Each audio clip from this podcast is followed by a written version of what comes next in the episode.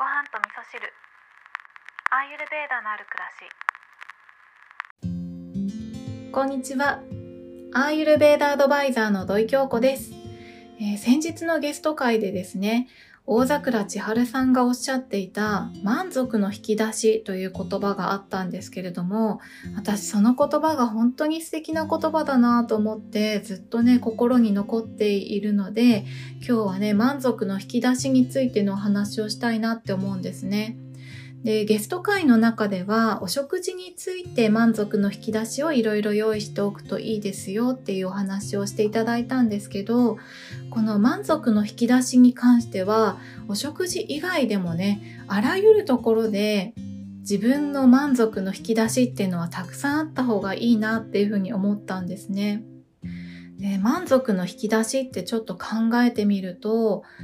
満足っていうのは自分を満たすことですよね。しかもこれは表面的に満たされることとは違って心から満たされることが大切だと思うんですね。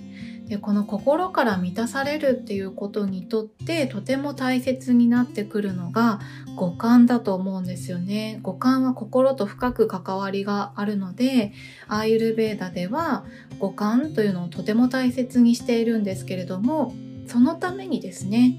目鼻耳口皮膚っていうねこの感覚を司る部分っていうののセルフケアがとても大切になってくるんですよね。っていうところで千春さんの満足の引き出しっていう素敵な言葉からアーユルベーダでは満足っていうのが大切にされているっていうことでこの五感のケアっていうのがいかに大切なのかっていうこととまあ食事だけにかかわらずあらゆる面で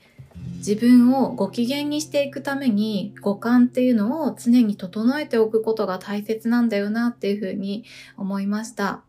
ということで今日はですね、満足の引き出しという素敵な言葉について考えさせていただきましたので、ぜひ皆さんもね、この五感を通した満足っていうのに注目してみると、本当に心から満たされている状態っていうのに気づきやすいんじゃないかなと思って、今日はこんなお話をさせていただきました。で、明日はですね、またゲスト会をお届けしたいと思うんですけれども、ちょっと前に収録をさせていただいていたんですが、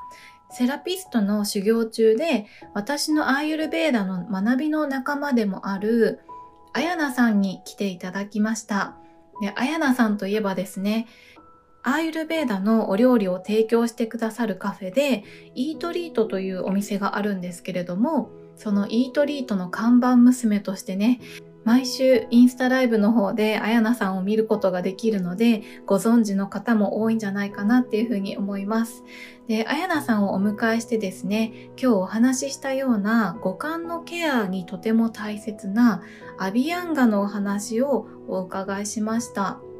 え特にですね、忙しい人であったりとか、あやなさんご自身が